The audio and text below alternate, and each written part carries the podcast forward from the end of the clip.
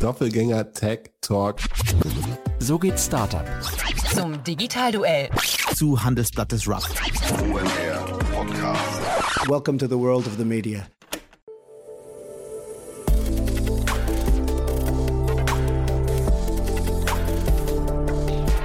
Startup Insider Daily. Media Talk.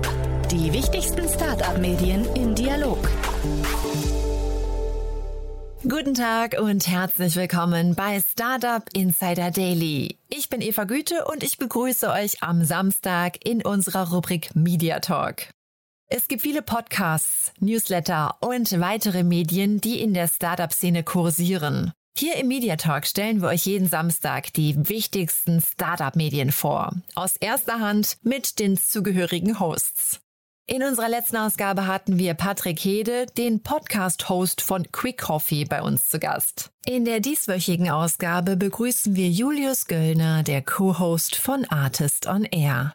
Artist on Air ist ein auf Software as a Service themenfokussierter Podcast für den deutschsprachigen Raum. Gründer und Investoren aus diesem Bereich liefern hier Tipps und andere wertvolle Einblicke. So war zum Beispiel der letzte Gast Nikita Fahrenholz. So viel erstmal als kleines Intro von mir vorweg. Gleich geht es los mit dem Gespräch. Startup Insider Daily. Media Talk. Sehr schön, ja, ich bin verbunden mit Julius Göllner, Co-Founder von Artist on Air. Hallo Julius. Hallo Jan, freut mich. Hi. Freue mich sehr, dass wir sprechen. Ich habe euren Podcast kennengelernt durch den Pip Klöckner. Der hat irgendwie im Doppelgänger-Podcast erzählt, dass er bei euch auf einer Konferenz gewesen wäre. Die Konferenz kannte ich nicht. Dann habe ich ein bisschen gegoogelt, habe mir die Konferenz angesehen, habe dann gesehen, ihr habt auch einen Podcast und plötzlich bin ich eingetaucht in dein kleines Imper oder euer Imperium.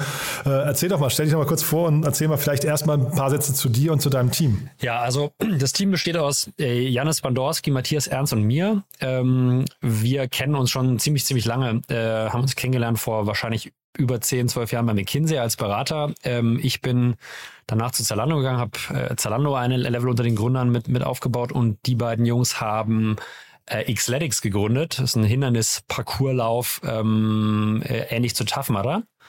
Und äh, über die letzten zehn Jahre ähm, habe ich viel B2B gemacht, selber gegründet, einige Unternehmen und ähm, die Jungs einen erfolgreichen Exit und danach ein bisschen Freetime. Und dann sind sozusagen äh, die beiden Jungs mit hoher, sehr, sehr hoher Event-Erfahrung zusammengekommen und ich, der sehr viel im B2B gemacht hat und in B2B SaaS investiert. Und äh, hatten alle Lust auf, auf was Neues und haben im, im März diesen Jahres äh, uns vorgenommen, äh, eine Konferenz zu machen für SaaS im deutschsprachigen Raum. Also das war sozusagen der Anlass, ähm, zu der auch der Pip Glöckner eingeladen äh, war, der leider nicht kommen konnte.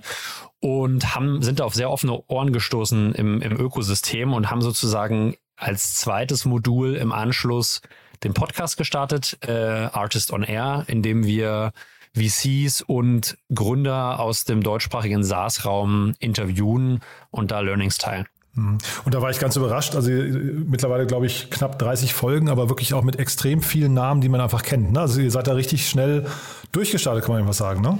Ja, also ich, ich glaube, da gab es wirklich ein, ein bisschen White Spot. Ja, ne? also wenn man sich so die SaaS-Landschaft anguckt, dann, dann gibt es in anderen Geografien äh, in USA eine super starke Plattform für SaaS mit SaaStro oder SaaS Street, je nachdem, wie man es ausspricht. Äh, es gibt in UK mit SaaStock ähm, eine, eine Plattform für, für SaaS und auch in, in Frankreich und in den Nordics gibt's Communities oder Plattformen. Und äh, hier in, im deutschsprachigen Raum äh, ist es einfach nicht existent. Also Wissenstransfer funktioniert nicht so richtig gut und der Austausch auch nicht. Und wo wir sozusagen ein bisschen mit der Idee hausieren gegangen sind, da eine Konferenz zu machen und diese auch erstmal nur auf Gründer zu fokussieren und, und VCs, haben wir eigentlich in zwei Wochen gemerkt, dass die Nachfrage und, und das Feedback sehr positiv war. Und ähm, die Konferenz, die am 6. Oktober jetzt stattfindet, sich auch extrem schnell gefüllt hat. Äh, und dann haben wir überlegt, wie können wir sozusagen noch Mehrwert schaffen für, für Founder im SaaS-Bereich. Und da war natürlich Podcast äh, und ähm, ja, das Interviewen von spannenden Charakteren äh, in dem Bereich der nächste, glaube ich, naheliegende Schritt. Mhm. Vielleicht magst du noch mal kurz zu deinem, weil ich habe dann äh, gesehen, von welcher E-Mail-Adresse du ähm, äh, uns oder mit welcher E-Mail-Adresse wir kommuniziert haben, habe dann gesehen, ihr, ihr, habt, das ist ja schon wirklich tatsächlich ein beeindruckendes Portfolio da auch. Ne? Also das heißt, du investierst auch, das, das passt, also da, da bildet sich also quasi wirklich so ein kleines, ich habe ja am Anfang so Augenzwinkern gesagt, Imperium, aber das stimmt schon, ne? Da, da, also da, da fügt sich so ein Puzzleteil zum nächsten. Ja, ja, ja und nein. Also Okay. ähm, viel, vieles ist vielleicht auch einfach ein bisschen opportunistisch oder auch per Zufall. Also äh, vielleicht um die Journey noch mal ein bisschen chronologisch zu machen. Ich bin bei Zalando äh, rausgegangen nach dem IPO, äh, habe hab da ähm, Secondary Channels verantwortet, also alle nicht Vollpreis-Geschäftseinheiten und habe vor äh, danach direkt im Anschluss sozusagen eine B2B-Firma gegründet, eine B2B-Handelsunternehmen, wo wir Kunden, Retouren und Warenüberhänge in der Fashion-Industrie aufkaufen und, äh, und weiterverkaufen. Also das war so B2B. Das ist extrem transaktional und jeder Deal äh, ist, ist sozusagen ein eigener Deal und muss neu verhandelt werden und haben dann, oder in dem Falle ich, äh, die letzten Jahr, zehn Jahre oder acht Jahre noch in Summe zehn weitere Firmen inkubiert. Ähm, fast alle B2B.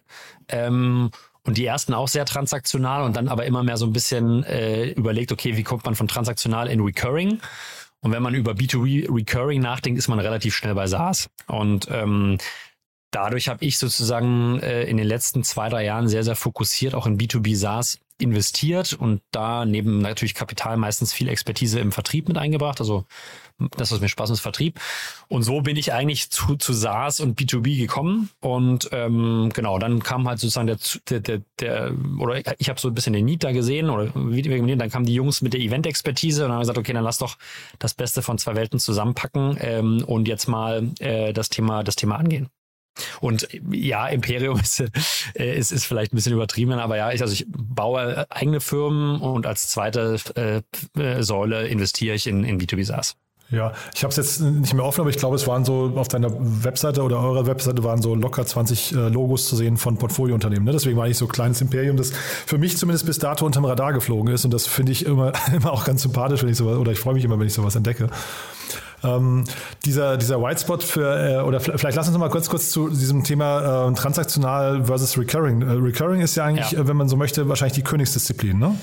Ähm, also ich glaube, es hat beides äh, Challenges äh, und, und, und beides äh, Schwierigkeiten und, und Rewards. Ich glaube, dass, dass sozusagen das Reward-Profil bei Recurring ist natürlich ähm, deutlich positiver und auch von einer Investorenperspektive deutlich interessanter. Ja? Also während du bei transaktional wirklich Deal für Deal verhandeln musst und auch das Produkt ähm, sich oftmals sozusagen auch, auch verändert, hast du natürlich bei Recurring, wenn du verstehst, wie Recurring funktioniert und wie, wie Aufbau von einer Vertriebsengine funktioniert, ähm, mit, mit den Lerneffekten, die du generierst, extrem, äh, extrem äh, gute Verhältnisse von Customer Acquisition zu Lifetime Value hinten raus.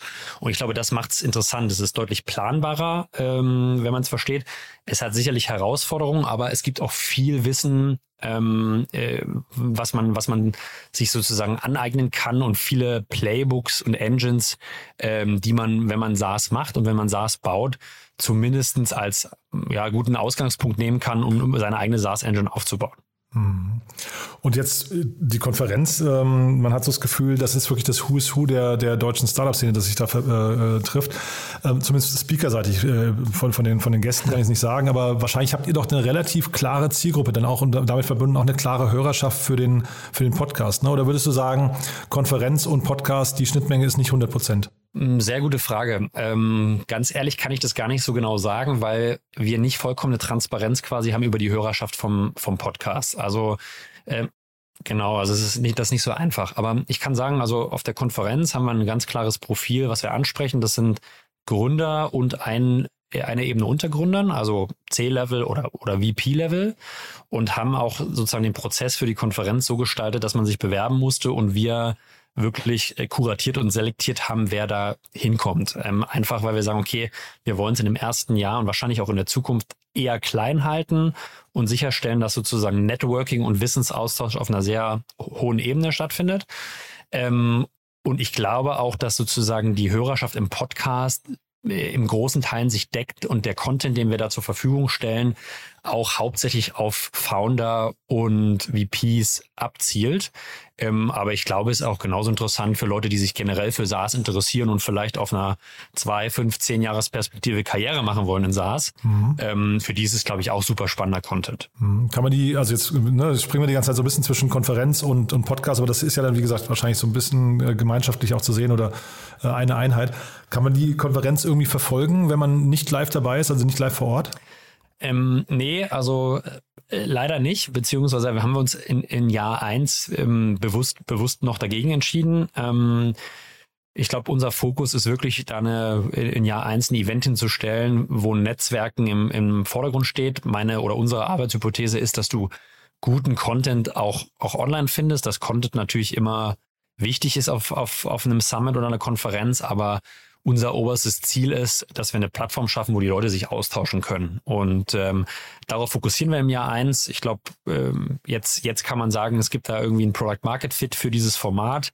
Äh, wir sind jetzt gerade in den Planungen für nächstes Jahr und werden das auch nächstes Jahr ein bisschen vergrößern und werden sicherlich im nächsten Jahr auch den Content, der da, der da produziert wird, dann digitalisieren und verfügbar machen. Aber das war jetzt in, in Jahr eins noch nicht unser Fokus. Ich frage nur, weil jetzt jeder, der zuhört und sagt, ich wäre gerne dabei, es gibt keine Tickets mehr, ne? Nee, es gibt wirklich leider keine, keine Tickets mehr. Ähm, ich kann alle, die Interesse haben, sich äh, für nächstes Jahr schon mal vorzumerken, äh, auf unsere Website und unsere Waitlist ähm, verweisen.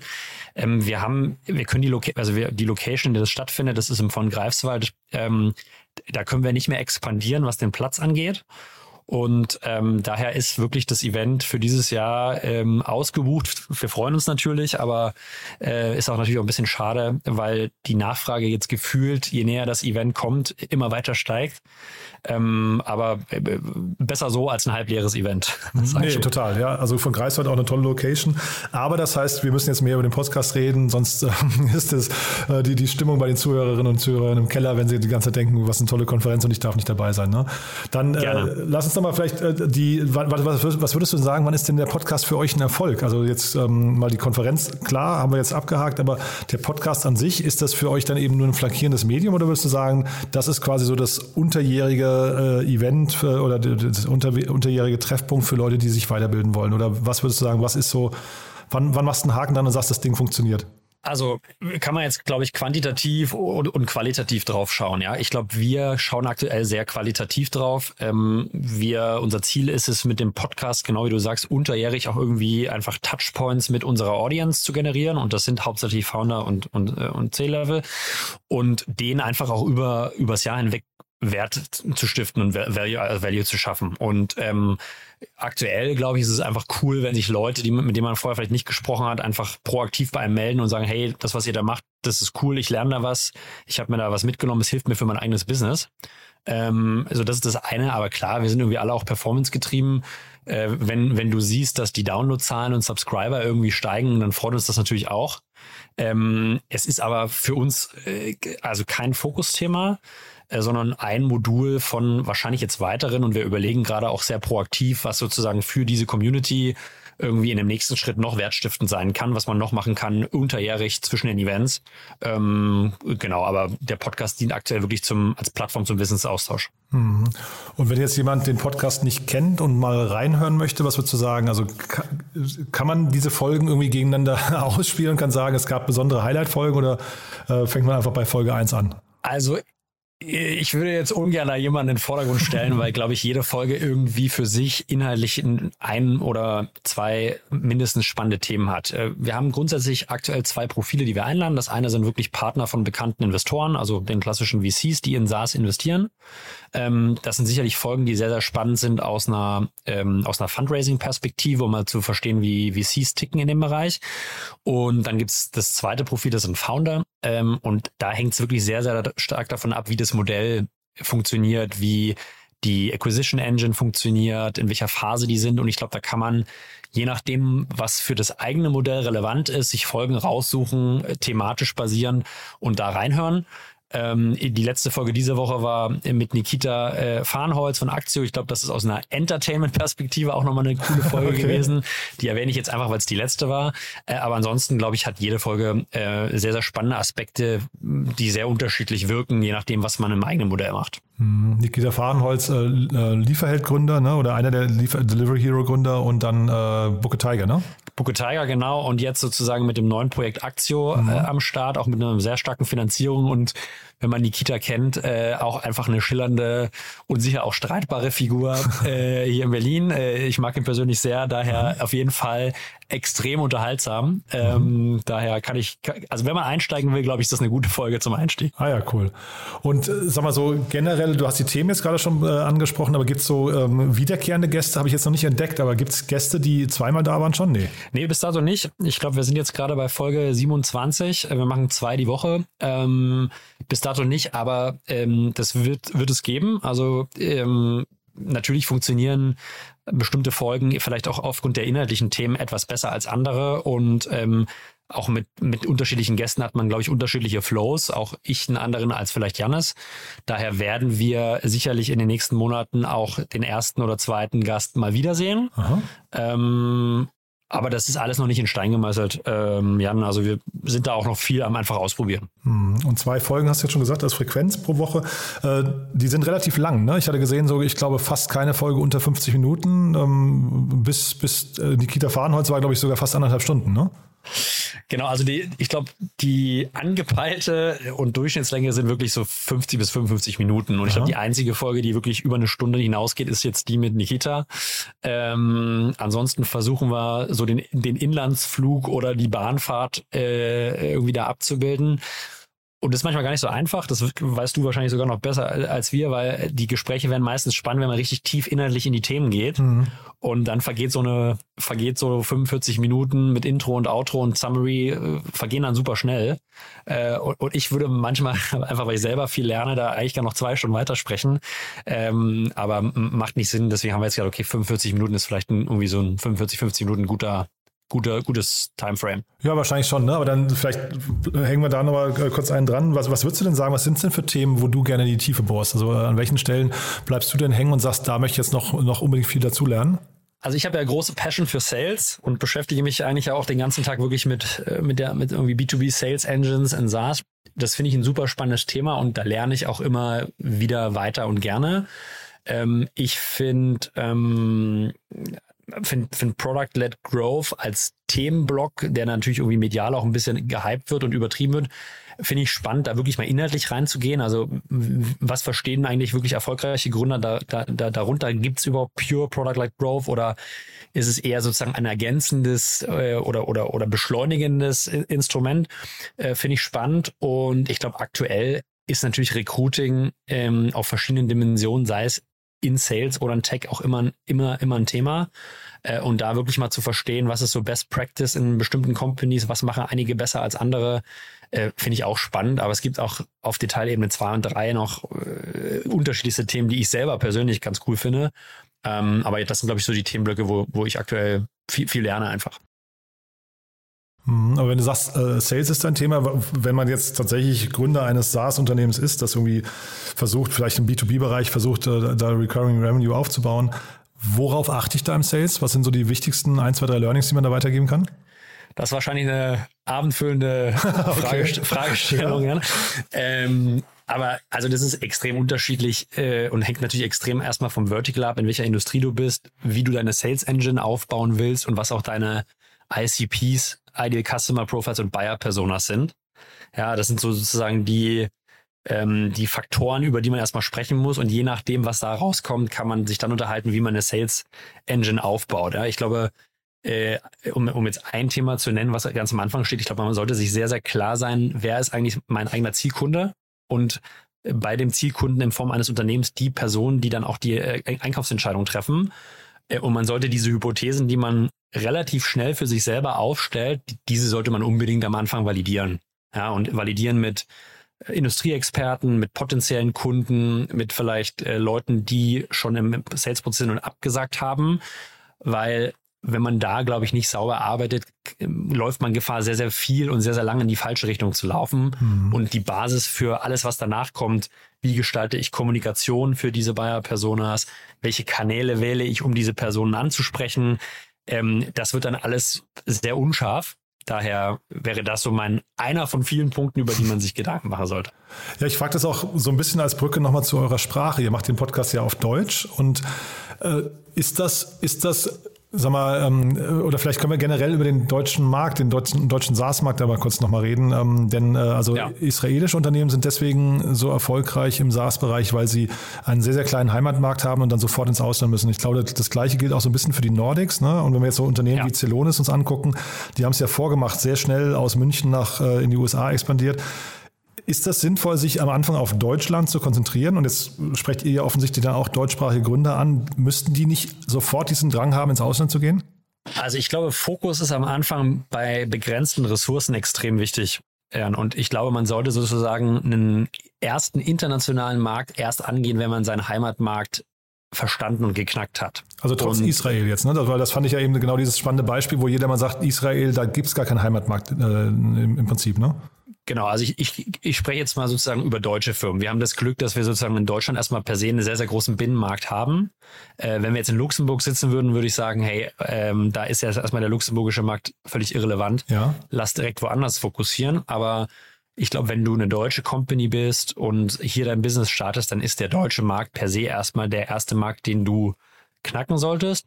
Und danach in der Internationalisierung gibt es jetzt unterschiedlichste Playbooks. Man kann sagen, okay, mach danach einen zweiten großen europäischen Binnenmarkt, ja, vielleicht, vielleicht Frankreich, vielleicht, ähm, vielleicht irgendwie Niederlande oder Spanien oder UK. Ähm, viele sagen aber auch, okay, äh, wenn du eine sehr, sehr schnelle Growth Story bauen willst, ist USA ähm, der nächste Markt, den du knacken solltest. Und da gibt's einige gute Beispiele, Celonis, Sastrify aktuell, ähm, genau. viele weitere, die genau dieses Playbook spielen, Deutschland und danach direkt USA. Aber ich höre raus, Deutschland zuerst, weil das äh, war jetzt nämlich so ein bisschen die Frage, ob das nicht manchmal vielleicht auch ein Denkfehler ist, dass man eigentlich sagen könnte, wenn ich direkt auf international gehe, den englischsprachigen Raum, der wahrscheinlich, ich weiß nicht, habe jetzt keine genauen Zahlen, aber wahrscheinlich von 40 Prozent der Weltbevölkerung irgendwie ähm, ähm, gesprochen wird, das, äh, die englische Sprache, dass das eigentlich einen viel, viel schnelleren Impact hätte. Siehst du anders, ja? Ja, also ich glaube, dass sozusagen lokale Märkte unabhängig von der Sprache schon extrem viele eigene Besonderheiten mit sich bringen. Ja, also auch ein englischsprachiger Markt in UK funktioniert total anders als ein englischsprachiger Markt in den USA oder so auch andere Märkte, wo Englisch nicht die Muttersprache ist, aber vielleicht die Durchdringung mit der englischen Sprache sehr gut. Ähm, das, das unterschätzt man, glaube ich. Ja, also so eine eine Website und Engine für den Rest der Welt hinzustellen, weil die alle Englisch sprechen, ich glaube, das ist sehr gefährlich. Ja? Ah ja. Und ähm, erfahrungsgemäß funktioniert das auch nicht. Also wenn man in den Markt reingeht, dann braucht man, muss man da extrem fokussiert arbeiten, da muss man ihn verstehen und mit einer ganz, ganz hohen Wahrscheinlichkeit funktioniert die Engine da nicht deckungsgleich mit der in Deutschland. Ähm, äh, Hiring funktioniert anders, der Fokus aufs Produkt ist ein anderer, Vertrieb funktioniert anders, die Mentalität ist jeweils eine andere. Also da ist schon Market by Market ähm, sehr unterschiedlich und das ist auch der Grund, warum man vielleicht äh, nicht irgendwie die ganz den, den hohen Fragmentierungsgrad in der EU mitnehmen sollte und dann nochmal zehn andere EU-Länder machen sollte, sondern wenn man wirklich Hypergrowth fahren will, dann direkt auf, auf, auf einen der global großen Märkte gehen und da ist USA meistens naheliegen, aber natürlich das Wettbewerbsumfeld ist da, äh, egal in welcher Produktkategorie, natürlich auch nochmal ein anderes. Mhm. Aber ich habe jetzt parallel nochmal dein Portfolio auf, äh, von Inarc Adventures auf und da sieht man natürlich so Unternehmen wie Airbank oder OCell. Das sind wahrscheinlich Unternehmen, wo tatsächlich man wirklich Land für Land und da sind wahrscheinlich die Regulatorien pro Land sehr unterschiedlich. Zeitgleich hast du auch sowas wie Localize dabei. Da würde ich fast vermuten, die können das, dieses Playbook einmal schreiben und dann eigentlich weltweit sofort ausrollen, oder? Ähm, also ja, ja und nein. Wenn wir jetzt das Localized-Beispiel nehmen, die die Woche eine sehr erfolgreiche äh, Series B Ja, die verkündet aber auch haben. bei uns im ähm, Podcast schon, ja, ja, deswegen. Genau, genau, die Anna war bei euch. Ähm, also ich glaube, auch da hast du sozusagen Country by Country extrem starke ähm, Abhängigkeiten. Also ähm, Localize er hat ja als eine Schnittstelle, die für das Geschäftsmodell extrem wichtig ist, Schnittstellen zu Ämtern, Behörden für äh, wirklich komplexe äh, legislative Vorgänge. Und das heißt, wenn du Leute kannst du natürlich einmal global von irgendwo nach Deutschland reinbringen, wenn du in Deutschland einmal die Infrastruktur für diese Prozesse aufgebaut Genau. hast. Aber in dem Moment, wenn du anfängst, sozusagen deutsche Leute in die USA zu bringen, fängst du eigentlich sozusagen zumindestens was die Prozesse angeht, erstmal wieder von vorne an. Und in Spanien ist nochmal das gleiche und so weiter und so fort. Das heißt, auch das ist, glaube ich, nicht, nicht, nicht so schnell au- ausrollbar. Ähm, und wie du sagst, genau bei Airbank, äh, glaube ich, ähnlich. Es gibt dann schon immer Market by Market sehr, sehr spezifische Besonderheiten, die man wirklich berücksichtigen muss und wo man sich sehr klar sein muss, ähm, was ist die nächste Entscheidung, die ich treffe. Weil ein Markteintritt auch finanziell und natürlich auch vom Fokus, was das Team angeht, ähm, ja, er, erhebliche Aufwände mit sich bringt. Mhm. Gibt es denn in Deutschland, jetzt hast du gerade selbst Testrify genannt, ähm, aber jetzt einfach nur wegen dem äh, sagen wir, momentanen Eintritt in die USA, aber gibt es denn äh, B2B SaaS-Unternehmen in Deutschland, wo du sagst, die machen es richtig gut? Also jetzt nicht ähm, die Internationalisierung, sondern einfach insgesamt dieses Playbook, ne? Dieses, äh, wie, wie schnell gehen sie quasi durch die einzelnen Stufen, wie schnell sie expandieren, Team aufbauen und so weiter, so äh, Geld akquirieren. Also da gibt's, äh, da gibt's sehr, sehr viele. Äh, auf jeden Fall. Ähm, ich glaube, das wäre wär auch nicht fair, da jetzt irgendwie welche herauszustellen. äh, ähm, also es, es gibt schon viele, aber, also um den, um, um nochmal den Turn zu machen, ich glaube, es könnte noch viel mehr geben, wenn wir es schaffen würden, dass sozusagen die Sachen, die wirklich gut funktionieren, wenn sich darüber mehr ausgetauscht wird, weil, sage ich mal, guter Content aktuell ist, ist in englischer Sprache vorhanden und es sind auch oftmals Playbooks aus den USA, mhm. die sich wiederum aufgrund der aktuell oder gerade diskutierten Thematik nicht so eins zu eins auf Deutschland transferieren lassen. Mhm. Ja? Also verkauft man den deutschen Mittelstand äh, mit einer deutschen Vertriebsmentalität, äh, ist halt schon was ganz anderes, als jetzt Tech in den USA zu vertreiben. Ja, das heißt, diese Playbooks sind halt leider nicht eins zu eins zu transferieren. Und das ist auch so ein bisschen der Grund, warum wir uns jetzt in Jahr eins entschieden haben, ähm, dass wir es in deutscher Sprache machen, weil wir glauben, dass die Feinheiten ähm, da schon entscheidend sind und natürlich ein Austausch jetzt hier in, in Deutsch ein bisschen einfacher ist zwischen den Faunern, als wenn du jetzt alles sozusagen ins Englische ähm, transferierst. Mhm. Dann lass mich die Frage nochmal anders stellen. Gibt es denn Unternehmen, also ich verstehe, dass du keinen hervorheben möchtest bei, äh, im, im, Sinne von, das sind die Shootingstars und so weiter, aber gibt es denn vielleicht Unternehmen, die dich sehr positiv überrascht haben, wo du gesagt hast, wo, wo, du gedacht hast, die machen vielleicht ein paar Dinge ganz anders, als es andere tun, also die vielleicht einen Kniff gefunden haben, um schnell zu wachsen, irgendein Growth Hack oder sowas, äh, der bei dir hängen geblieben ist? Also da gibt's ganz, ganz viele auch Sachen. Ganz viele, und auch, okay. und auch da hängt es extrem davon ab, sozusagen, was ist mein, was ist mein Produkt, äh, Jan, und, und wie mhm. vertreibe ich das? Also wenn wir jetzt mal Beispiel nehmen, du machst Surveys, ja, also einfach wirklich Surveys online, Clickfunnel, ähm, mit irgendwie ganz niedrigen Tickets, ja, die fängt irgendwie bei 29 Euro an, dann ist sozusagen die Vermarktung davon eine ganz, ganz andere, als wenn du Celonis an Enterprises verkaufst. Und ähm, das heißt, ähm, so ein Jotform oder andere, ähm, jetzt gar nicht gar keine deutschen Companies, aber gibt's in dem Bereich natürlich super viele Serverbanks. Da, da, da musst du viele ganz andere Module verwenden, um das Produkt bekannt zu machen. Da spielt sicherlich Communities spielen eine Rolle, da mhm. spielt Product-led Growth eine Rolle, also Viralität im Produkt. Äh, wenn man jetzt ein Celonis, wie von dir angesprochen, nimmt, da verkaufst du dann riesige Enterprises. Da musst du eher verstehen, wie funktioniert Enterprise Sales. Wie komme ich sozusagen mit Enterprises, die riesig lange Vertriebszyklen haben, schnell vielleicht in Piloten, ja, kann mit denen relativ schnell Case Studies generieren, also Erfolg zeigen, kann zeigen, dass ich Proof of Concept habe, kann zeigen, dass ich Proof of Value habe, also dass ich diesen großen Enterprises auch wirklich Wert stifte und kann diese Erfolgscases dann in der Kommunikation verwenden, um weitere Enterprises zu akquirieren. Das heißt, es gibt nicht das One Fits Everything, sondern man muss da extrem stark, ist extrem stark davon abhängig, an wen, an wen und wie verkaufst du. Hm. Und aber Stichwort Community, jetzt dann vielleicht doch nochmal die Brücke nicht zu eurem Event, aber gen äh, generelle Events. Man sieht ja schon, dass viele SaaS-Unternehmen irgendwann anfangen, ab einer gewissen Größe eigene Events zu machen. Ne? Celonis macht das, HubSpot, Salesforce, ja. wie auch immer. Ähm, ab, ab welcher Größenordnung macht sowas Sinn? Also, dass ich, oder ab wann versuche ich mich mit der Community tatsächlich so auseinanderzusetzen, dass ich die Leute irgendwo hin einladen kann, sei es virtuell oder, oder auch in Person? Ja, also ich glaube, das ist sehr stark davon abhängig, wie covered äh, inhaltlich der jeweilige Space ist. Also wenn ich jetzt ein Produkt habe für eine, für eine, für eine Nische, die noch wenig besetzt ist, dann kann ich, glaube ich, sozusagen in dieser Nische extrem stark über Content arbeiten, also erstmal über Content Marketing. Äh, Textu hat das, glaube ich, sehr gut gemacht, äh, um jetzt mal einzuwenden. Und dann kann ich auf diesen Content Layer auch ein Community Layer draufbauen. Ne, weil ich sage, okay, wir, wir providen euch guten Content und wir sorgen dafür, dass ihr euch austauschen könnt. Und das vielleicht sogar for free in einem digitalen Format, sagen wir jetzt mal eine Slack-Community. Ähm, das kann man, glaube ich, auch mit sehr überschaubaren Ressourcen schaffen, beziehungsweise Content Generation ist jetzt nicht so äh, einfach, aber schon. In dem Moment, wenn du wirklich in physische Events und Großveranstaltungen gehst, so wie das HubSpot vor, vor Corona gemacht hat oder andere, ich glaube, da musst du schon äh, ein bisschen later stage sein, weil dann einfach dieses Event per se äh, in deiner PL ein gewisses Budget benötigt, äh, um das überhaupt umzusetzen. Du brauchst ein Team, was das macht. Also es ist eigentlich wirklich eine Business Unit oder ein eigenes Geschäftsmodell für sich.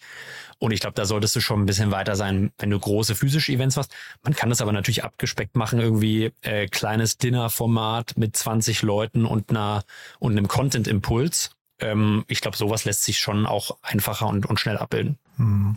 Wenn man jetzt, also man merkt ja jetzt schon, das sind wirklich deine Themen, ne? du bist da tief drin. Wenn man jetzt mehr von dir und von euch äh, erleben wollte, also jetzt Konferenz haben wir verstanden, ist ausgebucht, äh, da kann man sich auf eine Warteliste packen.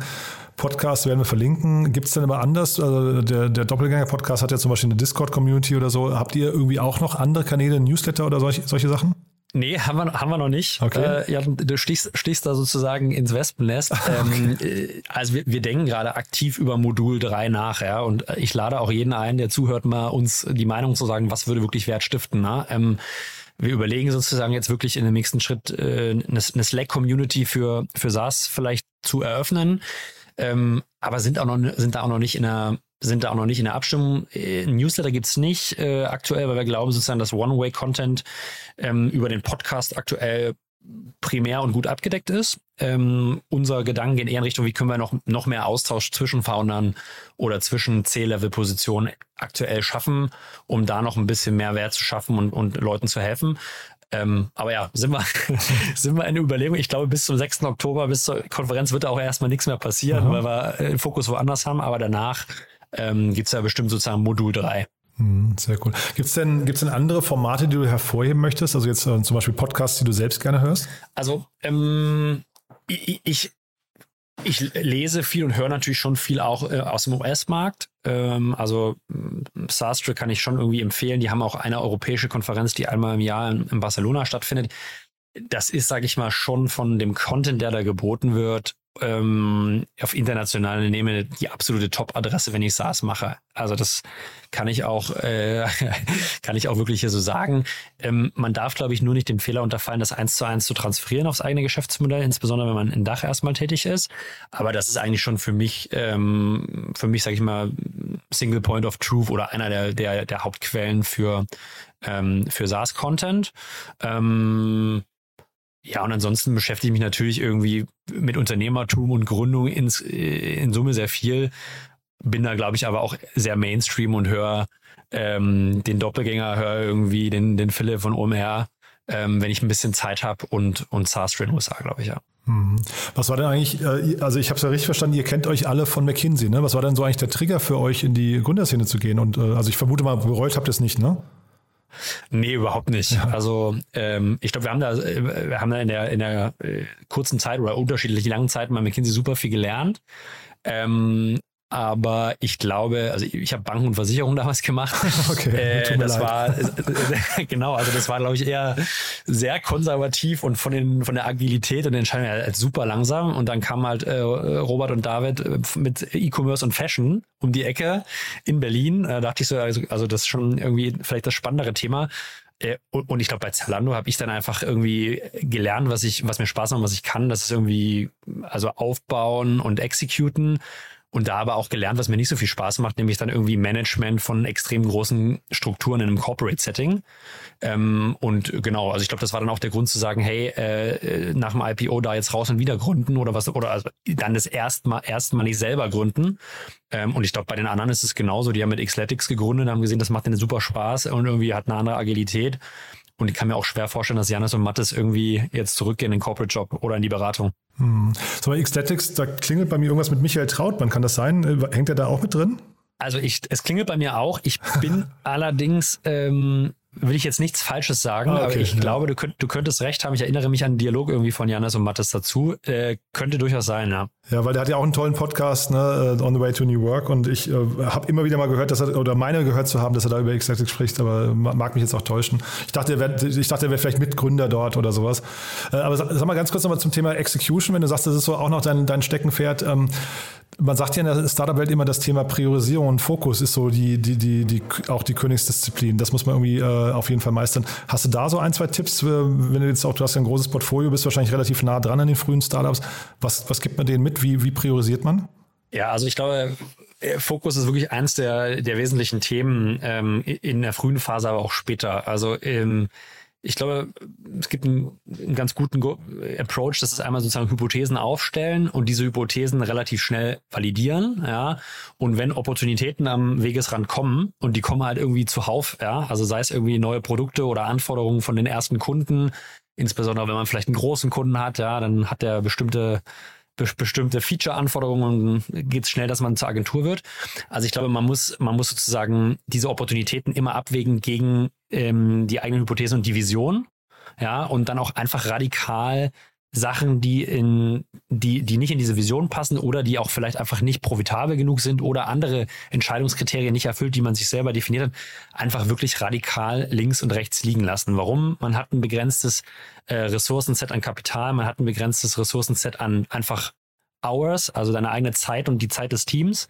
Und ich glaube, das, was ähm, das Schlimmste ist, sozusagen zuzeitig zu defokussieren. Mhm.